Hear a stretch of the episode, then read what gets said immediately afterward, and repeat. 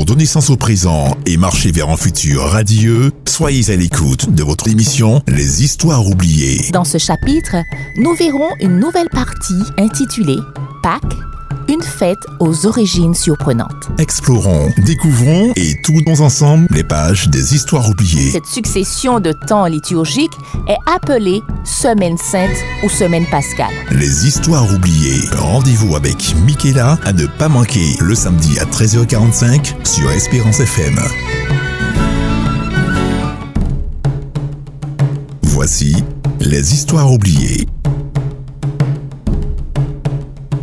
C'est avec plaisir que nous nous retrouvons pour notre émission Les histoires oubliées. Nous continuons à dérouler les temps forts de la semaine pascale. Après avoir considéré lors du dernier épisode le jeudi saint, qui commémore dans la liturgie catholique la scène, le dernier repas du Christ avant sa mort, ainsi que l'agonie de Jésus dans le jardin de Gethsemane, nous verrons le vendredi saint. Comme pour le dimanche des rameaux et le jeudi saint, le vendredi saint, les fidèles catholiques commémorent un événement rapporté dans le récit biblique. Il s'agit de l'arrestation de Jésus dans le jardin de Gethsemane, trahi par l'un de ses disciples, Judas. Jésus est accusé de troubler l'ordre public par ses discours et miracles l'accusation la plus lourde selon les chefs religieux, avoir usurpé le titre de fils de Dieu. Mais dès maintenant, le Fils de l'homme sera assis à la droite du Dieu très-puissant. Tu es donc le Fils de Dieu. Oui, tu le dis. Voici quelques extraits du récit biblique que nous trouvons dans le livre de Matthieu, chapitre 26. Je cite.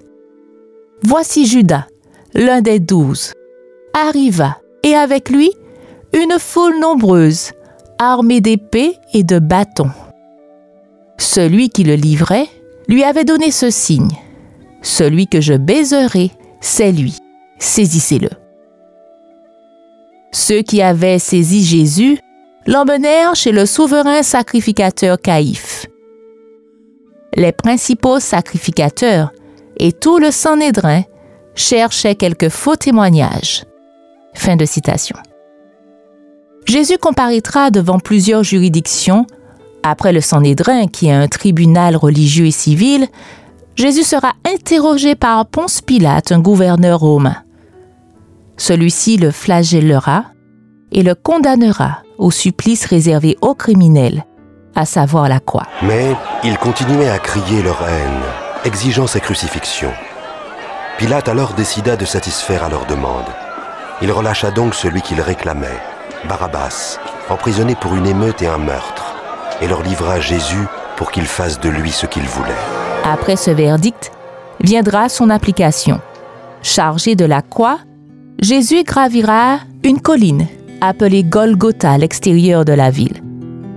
Golgotha signifie mont du crâne, autrement appelé le calvaire. Durant cette marche vers son lieu de supplice, le Christ subira des moqueries. Très affaibli, il ne sera pas en mesure de porter la croix. Jésus sera crucifié et mourra au bout de quelques heures.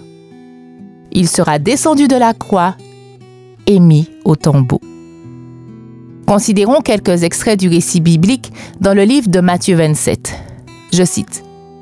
Dès que le matin fut venu, tous les principaux sacrificateurs et les anciens du peuple tinrent conseil contre Jésus pour le faire mourir. Après l'avoir lié, ils l'emmenèrent et ils le livrèrent à Ponce Pilate, le gouverneur. Jésus comparut devant le gouverneur. Le gouverneur l'interrogea en ces termes. Es-tu le roi des Juifs? Jésus lui répondit, Tu le dis. Mais il ne répondit rien aux accusations des principaux sacrificateurs et des anciens. Alors Pilate lui dit, N'entends-tu pas de combien de choses il t'accuse? Et Jésus ne lui donna de réponse sur aucune parole, ce qui étonna beaucoup le gouverneur. Pilate leur dit, Que ferai-je donc de Jésus qu'on appelle Christ? Tous répondirent, Qu'il soit crucifié. le gouverneur dit, Mais quel mal a-t-il fait? Et ils crièrent encore plus fort, Qu'il soit crucifié. Pilate, voyant qu'il ne gagnait rien mais que le tumulte augmentait, prit de l'eau, se lava les mains en présence de la foule et dit, Je suis innocent du sang de ce juste, cela vous regarde. Ils lui ôtèrent ses vêtements et le couvrirent d'un manteau écarlate. Ils tressèrent une couronne d'épines qu'ils posèrent sur sa tête. Après s'être moqués de lui, ils lui ôtèrent le manteau, lui remirent ses vêtements et l'emmenèrent pour le crucifier. Depuis la sixième heure jusqu'à la neuvième, il y eut des ténèbres sur toute la terre. Et vers la neuvième heure, Jésus s'écria d'une voix forte, Eli, Eli, lama sabachthani, c'est-à-dire, Mon Dieu, mon Dieu, pourquoi m'as-tu abandonné? Jésus poussa de nouveau un grand cri et rendit l'esprit.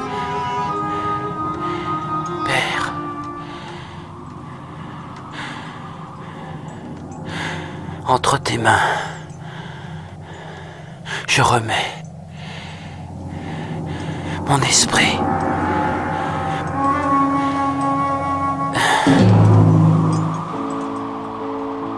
Le soir étant venu, arriva un homme riche d'Arimathée, nommé Joseph, lequel était aussi disciple de Jésus.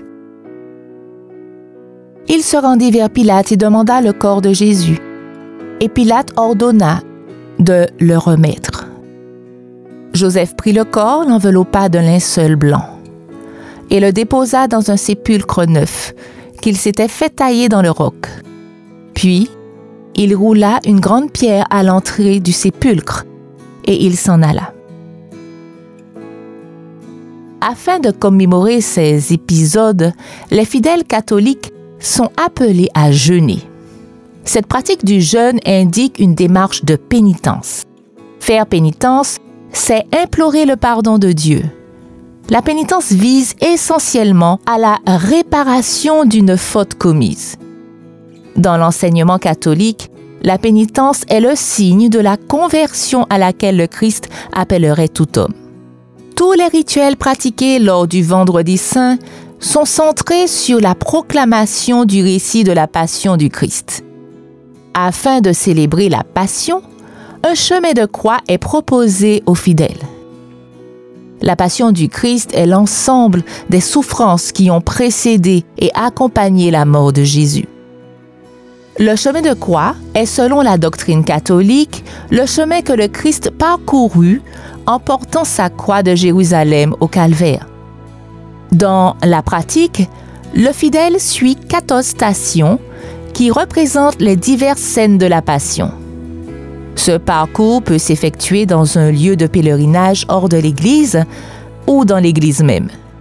Le fidèle stationne devant 14 bas-reliefs ou tableaux, des croix, des statues, des plaques, devant lesquelles il prie. Certains peuvent faire le parcours à genoux. La cérémonie du vendredi saint, en plus du chemin de croix, peut comporter une procession ponctuée de prédications, de méditation et de prières. Chapelet du calvaire, le chemin de croix. Une petite parenthèse historique, le rite du chemin de croix serait né au XIIIe siècle au sein de la communauté des franciscains implantés en Terre sainte, c'est-à-dire à Jérusalem. Ils vont s'inspirer et exporter en Italie des pratiques en usage chez les orthodoxes. À cette époque, on comptera sept stations.